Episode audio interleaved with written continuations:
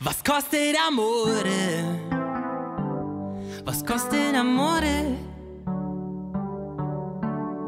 Quanto costa die Liebe zu dir? Interessant ist, dass in italienischer Sprache Subversion gekoppelt wird mit Innovation, Erneuerung, auszustören, aber um zu erneuern. Subversion ist der Versuch, Verhältnisse umzukehren, in denen es den Menschen schlecht geht, in denen die Menschen Marx geknechtet werden. Karl Marx wäre ein Ultra gewesen, ganz klar, und damit herzlich willkommen zur zweiten Episode der fünften Staffel. Heute soll es um das Thema Entfremdung gehen. Und zwar soll es konkreter darum gehen, warum wir Fußballfans nicht mehr verstehen, dass wir als Akteur den Fußball eigentlich erst relevant machen. Wir sind es, die dafür sorgen, dass einige wenige davon finanziell extrem profitieren. Wir sind es, die über 150 Jahre nicht nur den Fußball erfunden haben, den Fußball gespielt haben, sondern wir sind auch noch hingegangen. Wir gucken es uns an, wir schaffen die gesellschaftliche Relevanz und wir Fans sind am Ende dafür verantwortlich, warum der ganze Fußball überhaupt erst in diesem Big Business funktioniert, warum der Fußball als Teil der Unterhaltungsindustrie finanziell gesehen auch so extrem erfolgreich ist. Und an diesem Punkt und der Frage, wie wir uns eigentlich von unserem Fußball so entfremdet haben, da müssen wir schon zu Karl Marx kommen. Und ich glaube, wir müssen noch viel länger bei ihm bleiben, denn, und das meine ich wohl durchaus ernst, Karl Marx ist eigentlich der wichtigste Stichpunktgeber, den Fußballfans haben können. Und was ich damit meine, ist relativ einfach, denn Ultras und aktive Fans, die sprechen oft von so einem Kampf um den Fußball. Aber wenn wir ehrlich sind und um uns herum blicken, dieser Kampf findet doch nicht mehr statt. Der Kampf ist doch schon längst entschieden.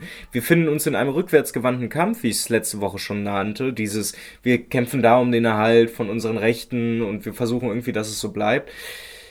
Das Problem ist eben dadurch, dass die Strukturen, die uns im Fußball umgeben, die sind ja auch dementsprechend sowieso schon politisch. Der Fußball ist nicht in so einem Dauerkonflikt gespalten, wo wir gegen die bösen Funktionäre und Verbände antreten und wir uns alle sagen, der Fußball gehört aber uns, aber wir sind viel wichtiger. Das passiert gar nicht, denn der Fußball, der unterliegt längst wirtschaftlichen Sachzwängen und dem daraus dann auch eben resultierenden Prozess der Kommerzialisierung, würde ich sagen. Und das ist tatsächlich genau der Punkt, an dem wir sind. Denn der Kampf der Fans, der Kampf von uns, den wir hier versuchen immer wieder aufzunehmen an verschiedenen Punkten, sei es, weil wir gegen RB Leipzig spielen, sei es, weil 50 plus 1 wieder unter Druck gerät, sei es, weil Polizeigesetze kommen wie in NRW, als sich viele, viele Ultragruppierungen zusammengeschlossen haben und gemeinsam demonstriert haben. Dieser Kampf geht ja eigentlich im Gedanken davon aus, dass es Möglichkeiten der Teilhabe gibt. Und das resultiert ja auch daher, dass DFL und DFB alle paar Jahre mal Gespräche anbieten. Man darf ja seit ein paar Jahren auch an Taskforces teilnehmen. Und offensichtlich lässt all das so eine klare Sicht auf die Rolle der Fans im Fußball verschwimmen. Denn es ist ja relativ eindeutig und das soll auch immer wieder neu wiederholt werden. Fußballfans sind der Akteur, der den Fußball überhaupt erst gesellschaftlich relevant macht. Und Fußballfans sind aber auch der Akteur, der im marktkonformen Fußball in einer Doppelrolle gefangen ist. Die, ähm, die Doppelrolle der Fans begründet sich darin, dass sie einerseits Konsumenten sind ähm, dieser, ähm, sagen wir mal, dieser Ware äh, Fußball. Also das heißt, du zahlst dein Ticket und dafür konsumierst du Spiel XY. Andererseits sind sie aber gleichzeitig, und das ist äh, etwas, was sie besonders macht, auch Produzent eben dieser wahre Fußballspiel. Nicht dessen, was sozusagen auf dem Platz stattfindet unbedingt. Sei denn, es rennt ein Flitzer darüber oder sie schmeißen eine Papierkugel auf den Platz und ähm, verändern das äh, UEFA Cup-Spiel zwischen Werder Bremen und dem HSV. Ähm, aber sie sind Produzent der gesamten äh, das gesamte Erlebnis Profifußball, indem sie ähm, Gesänge, ähm, Choreos machen und so weiter. Das heißt, zum Paket Profifußball, das letztendlich ja verkauft wird von, von der ähm, DFL dann an die Medieninhaber, ähm, das wird im Wesentlichen von den Fans mitbestimmt. Und Christian Bartlauer hat das gerade sehr gut erklärt und das ist eben auch genau der Punkt. Die Doppelrolle führt am Ende dazu, dass Fans konsumieren und auch noch den Fußball mitproduzieren. Sie sind Teil des Stadions, sie sind Teil des Erlebnisses Fußball. Und wenn wir uns mal gucken, in anderen Teilen der Unterhaltungsindustrie, wären die zuschauenden Menschen niemals in einer so wichtigen Rolle. Geht mal in ein Theater, geht mal in ein Kino, überlegt mal, sind da die Menschen, die sich das angucken, überhaupt wichtig? Die sind nicht wichtig, die könnten austauschbar sein, insbesondere wenn sie zu laut Popcorn fressen. Aber im Fußball geht es ja gar nicht. Und das ist ja das Lustige und einerseits dann irgendwo auch wieder ein Problem, denn es, es stimmt ja irgendwo schon, der Fußball gehört allen, so im Sinne von, alle gehören dazu, alle sind an diesem Produkt Fußball beteiligt. Und das Interessante daran ist, auch Fans sind ja an diesem Produkt beteiligt, im Sinne von, sie produzieren mit, aber sie kriegen halt keinen Gegenwert für das von ihnen erbrachte Produkt. Und das ist der Punkt, an dem wir eben auf Karl Marx hören müssen. Denn das ist eigentlich so absurd, dass man, warum muss man das immer wieder sagen? Aber Fußballfans produzieren den Fußball mit, sie sorgen dafür, dass da so viel Kohle reingepusht wird. Sie sind ein entscheidender Faktor dafür, weil sie in Millionen, also wirklich millionenfach, fast schon milliardenfach Spiele angucken. Da sorgen sie erst dafür, dass, dass diese finanzielle Wichtigkeit da ist. Aber die Analyse ist nicht so wirklich deutlich, denn sie kriegen keinen Gegenwert für das von ihnen erbrachte Produkt und das Produkt Fußball ist extrem hochwertig. Und das scheint irgendwie nicht ganz eindeutig und klar zu sein, dass wir in einem Ungleichverhältnis im Fußball leben, das so absurd ist, dass Karl Marx sich darüber sehr aufregen würde. Lasst uns mal, wo wir bei Karl Marx angekommen sind, über Ohnmacht sprechen über Ohnmacht, die wir als Fans wahrnehmen. Um, einfach weil ich glaube, dass das der Ansatzpunkt ist, warum wir überhaupt gar kein kollektives Bewusstsein haben, warum die Wahrnehmung nicht so da ist im Sinne von, wir geben dem Fußball alles, was wir haben und er macht uns nur noch kaputter. Er lässt uns nur noch mehr davon entfernen, was wir mal als unser Spiel angesehen haben. Und diese Ohnmacht, die findet sich in ganz, ganz vielen Teilen. Es gibt bei jedem Spiel Plakate und Spruchbänder gegen Verbände. Es gibt Plakate und Spruchbänder gegen Vereinskonstrukte. Es gibt Plakate und Spruchbände gegen Einzelpersonen, gewisse Mäzene in der Bundesliga. All das gehört zu dieser aufmüpfigen Kultur. Und ich glaube, so ein abstraktes Bewusstsein von wir gegen die da oben, das scheint ja vorhanden zu sein. Ich meine, man guckt sich im, an, im Mai 2017 hat die Dresdner Fanszene ja mal dem DFB den Krieg erklärt. So, da sind über 2000 Menschen in Camouflage-Shirts und Fischerhüten durch Karlsruhe spaziert und haben dann mit viel, viel Rauchtöpfen irgendwie die ganze Zeit wirklich sehr martialisch erklärt, dass so wie es momentan ist, es nicht weitergehen kann. Und unter dem Motto Krieg dem DFB ja auch offensichtlich irgendwie sowas wie eine Einheit unter den deutschen Fanszenen geschafft. Und da muss man vielleicht auch nochmal aufklären, was war eigentlich der Grund für diese Aktion, warum es so eskaliert ist. Das war eine Teilkollektivstrafe. Ähm, das heißt, dass ein Großteil der Karlsruher Fans an jenem Tag, wo Dresden auswärts gegen den KSC gespielt hat, eben nicht rein konnten. Also statt 15.000 Fans konnten nur 6.000 reinkommen. Und ich glaube, das Thema Kollektivstrafen ist ja ein Thema für sich, denn an keinem anderen Punkt kann man so gut sehen, wie stark sich diese DFB-Sportgerichtsbarkeit von eigentlich rechtsstaatlichen Grundsätzen entfernt. Ich würde jetzt nicht behaupten, dass ich ein großer Jurist bin. Das sage ich ja häufig und genug auch an anderen Stellen in diesem Podcast. Aber Bürgerrechte gelten nicht für Fußballfans. Ich glaube, so einfach kann man das oftmals zusammenfassen, denn rechtsstaatliche Prinzipien sind am Ende für den Schutz des einzelnen Menschen vor dem Staat geschaffen worden und nicht andersrum. Und ich habe so ein bisschen das Gefühl, dass diese ideengeschichtliche Herkunft des Prinzips Rechtsstaat vielerorts verloren geht. So, wir reden oft von Rechtsstaat und Demokratie, wir meinen diese Begriffe eigentlich fast schon so kongruent, aber sie haben ehrlicherweise ideengeschichtlich nicht viel miteinander zu tun. Also guckt man sich einfach mal an, was im antiken Griechenland, in den antiken Stadtstaaten passiert ist. Da hatten wir es mit einer Form von Demokratie zu tun, die kein, also wirklich in keiner Weise rechtsstaatliche Prinzipien kannte. Und am Ende ist es eben auch so, warum hätte es das geben sollen? Damals hat man nicht in einer Gesellschaft gelebt, die auch nur annähernd so funktioniert wie die unsrige, die in Form einer Massengesellschaft daraus, darauf ausgelegt ist, auch wenn sie demokratische Prinzipien hochhält, Herrschaft effektiv auszuüben. Und das war ja auch schon Thema der letzten Woche. Das Interessante daran jetzt aber ist, dass all das ja gerade nur von mir erzählt wird, um erklären zu können, wie problematisch Kollektivstrafe am Ende sind. Denn am Ende argumentiert man ja, wenn man, wenn man Kollektivstrafen anbringt, dass wenn Einzelne Fehlverhalten gemacht haben, dass diese ganze Gruppe, die man dem zuordnen kann, eben dafür bestraft werden muss. Und Kollektivstrafen umfassen dabei ja meist den Ausschluss von so einzelnen Spielen oder man meistens ist es ja so, dass dann Auswärtsfans komplett verboten sind bei einigen Spielen. Und auch die Anti-Hop-Proteste ähm, zu Beginn der Pandemie sind ja deshalb so eskaliert, weil die Fans des BVB ja kollektiv von Spielen ihres Vereins auswärts in Hoffenheim einfach für zwei Jahre ausgeschlossen wurden, obwohl man 2018 eine Übereinkunft mit dem DFB getroffen hatte, dass man Kollektivstrafen insgesamt aussetzt. Es ist also eigentlich gar nicht so wichtig zu erklären, warum Kollektivstrafen so beschissen sind. Und es ist auch müßig als Nichtjurist hier zu erklären, warum Kollektivstrafen eventuell dann doch die eine oder andere Begründung irgendwo haben können. Aber der Punkt ist ja, an diesem Punkt geht es wirklich mehr um das aufkommende Gefühl der Ohnmacht, die hier viele Fans verspüren.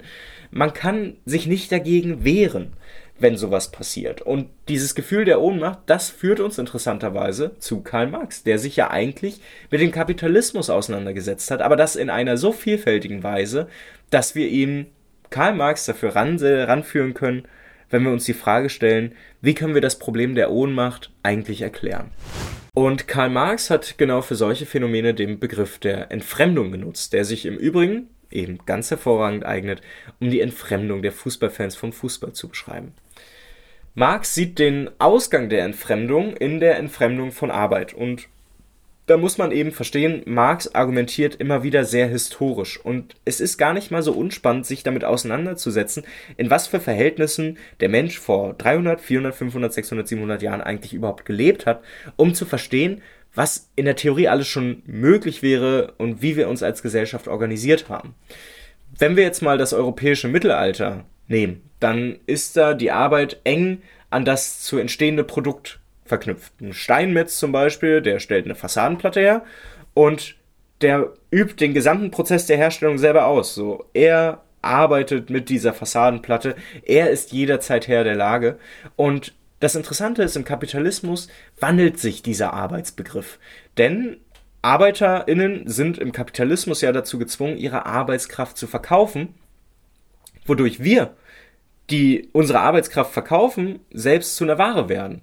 Entfremdung von Arbeit meint damit ganz grundsätzlich den Verlust von Kontrolle. Der Steinmetz hat im Kapitalismus eigentlich nicht mehr die Kontrolle darunter, was er da überhaupt herstellt, weil er seine eigene Arbeit nicht mal mehr, oder in vielen Fällen nicht selbst verwalten kann, weil er irgendwo angestellt ist, weil das, was er dann herstellt, am Ende irgendeinem Kunden gegeben wird, er am Ende selber mit diesem spezifischen Kunden nie geredet hat und sich dadurch immer mehr davon entfremdet, was er da eigentlich macht. Die Hoheit über das erstellte Produkt ist entzogen, man kann seine eigene Arbeit nicht verwalten. Und aus diesem Arbeitsbegriff, den wir im Kapitalismus kennen, entstehen grundsätzlich zwei Probleme.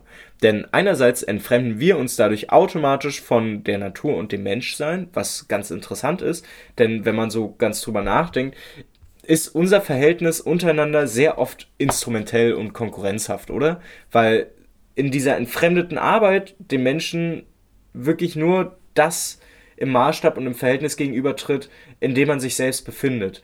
Das heißt am Ende, wir verlieren uns in der Gesellschaft. Wir verlieren uns in diesem dauerhaften Konkurrenzdruck. Und ein zweites Problem der Entfremdung baut darauf aus, denn der Kapitalismus baut ja auf Ausbeutung. Das heißt, die produzierte Ware beschert nicht dem arbeitenden Menschen, der das hergestellt hat, den Profit, sondern dem Kapitalisten, der die Eigentumshoheit darüber hat. Und das ist relativ übel, weil wir, die wir jede Woche arbeiten gehen müssen, wir tragen automatisch zu den Herrschaftsverhältnissen im Kapitalismus bei. Weil wir, wir funktionieren ja nicht nur im Sinne des Systems, wir sorgen dafür, dass es sich aktiv erhält. Und das mag ziemlich absurd sein, wenn man drüber nachdenkt, aber man stelle sich mal vor, dass man sich dessen bewusst ist und daraus dann eben natürlich in irgendeiner Art und Weise Arbeitskämpfe ableitet, indem man dann auf seine Rechte pocht.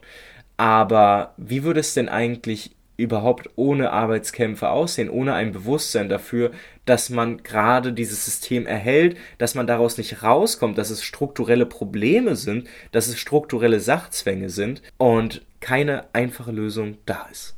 Am 14. Mai 2017 marschieren 1500 Dynamo-Fans in einheitlicher Militärbekleidung zum Karlsruher Wildparkstadion. Sie erklären dem Deutschen Fußballbund den Krieg. Dieser überaus komplexe Punkt, den ich hier eigentlich anzusprechen versuche, der bezieht sich darauf, dass sich Fußballfans von Fußball entfremden, wie es arbeitende Menschen im Verhältnis zu ihrer Arbeit machen. Und Entfremdung ist bei Marx auch kein spezifischer Prozess, der nur in dieser Arbeitssphäre stattfindet. Entfremdung ist für Marx ein gesellschaftliches Verhältnis.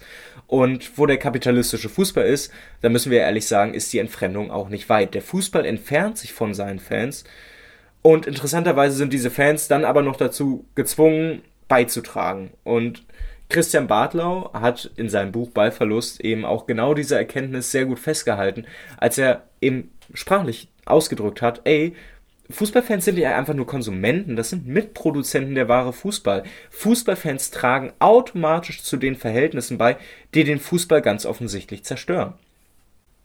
Fußballfans stecken in einem Ausbeutungsverhältnis und den können sie sich ja nicht irgendwie entziehen. So, man kann sich nicht einfach vom Fußball trennen und ihn vollständig boykottieren. Das ist ja genau das Problem an der Sache. Wenn nur weil ich sage, ich habe eine Gesellschaftskritik, die das große Ganze unter die Lupe nimmt. Also wie der Kapitalismus funktioniert, wie wir eigentlich als arbeitende Menschen den Kapitalismus absichern, obwohl er uns nicht, nichts nützt. Da kann keine logische Schlussfolgerung sein, ja, dann mach's doch nicht. Was ist das für ein Quatsch? So, wir müssen ja trotzdem partizipieren. Ich kann mich nicht einfach rausnehmen. Und auch wir Fußballfans können uns nicht einfach rausnehmen. Man könnte jetzt sagen, wir boykottieren das alles. Und ich glaube, das ist tatsächlich auch der Weg, wo es hin muss, um den kapitalistischen, den marktkonformen Fußball kaputt zu machen. Aber am Ende ist das nichts, was durch das Individuum zu lösen wäre. Und dafür braucht man eben am Ende eine Grundlage. Man braucht eine gemeinsame Grundlage, man braucht eine Analyse der Verhältnisse, um aufzuzeigen, was wir Fans eigentlich für eine Rolle einnehmen sollten, welche Rolle wir in diesem marktkonformen Fußball einnehmen und woher dieses Gefühl der Ohnmacht dann kommt. Denn das Ausbeutungsverhältnis, was wir im Fußball erleben, das lässt uns vom Fußball entfremden. Und das ist der Grundkonflikt im heutigen Fußball, der sich da zeigt. Die Ohnmacht der Fußballfans ist der Grundkonflikt im Fußball. Nämlich, wir entfremden uns, weil wir zwar dafür da sind, dass der Fußball Kohle reinbringt, wir davon aber auch erstens nichts sehen und zweitens das Gefühl haben, dass uns die Kontrolle gleiten geht. Dass es so irgendwie so ein bisschen so ist, wir Fans hatten eigentlich mal früher die Zügel in der Hand aber die Zügel sind uns nicht nur entrissen worden, wir hängen ganz am hinteren Ende des Wagens irgendwie dran und versuchen uns festzuhalten. Und das ist das Problem. Entfremdung, Ohnmacht, man kann es nennen, wie es möchte. Das heißt schlussendlich also, dass es bei der Bewältigung struktureller Probleme einer kollektiven Antwort, kollektiver Lösung bedarf. Und dieses vermeintliche Vorgaukeln, dass Politik so ein Feld der Einzelgängerin wären, von wegen so, ja, misch du dich doch ein, bring hier was rein und so, so kann es nicht sein. Wenn ich sage, dass Karl Marx Ultra gewesen wäre, dann meine ich das im Sinne von, dass wir momentan im Fußball und vor allen Dingen auch in den Fanszenen in Deutschland es nicht erleben, dass ein gemeinsames Bewusstsein für diese Situation da ist. Ich höre aber von Stuttgart bis nach Berlin die gleiche Scheiße. Und zwar, wir fühlen uns müde, wir wissen doch auch nicht mehr, was wir machen sollen, wir haben das Gefühl, wir können da einfach nicht mehr dazu beitragen, wir fühlen uns machtlos, wir fühlen uns wirkungslos. Und ich denke mir nur, ja, das ist ja genau das, was sowieso passiert. Aber es gibt so viele Antworten, die rumliegen und die das erklären, was im Fußball passiert. Marx Konzept der Entfremdung ist wie gemacht für den Fußball. Ersetzt das Wort Entfremdung durch Ohnmacht und ihr habt alle Probleme, die Fußballfans momentan im Fußball haben, erklärt. Und ich habe sie ja hier versucht, auch auf den Punkt zu bringen. Das, was ich sage, was wir jetzt brauchen, ist eine Analyse der Verhältnisse. Und zwar nicht im Sinne von, um Gottes Willen, wir müssen jetzt möglichst schnell Fußballinstitute machen und uns da wissenschaftlich damit auseinandersetzen, sondern ich glaube, dass es eine Analyse der Verhältnisse braucht, die alle Leute verstehen.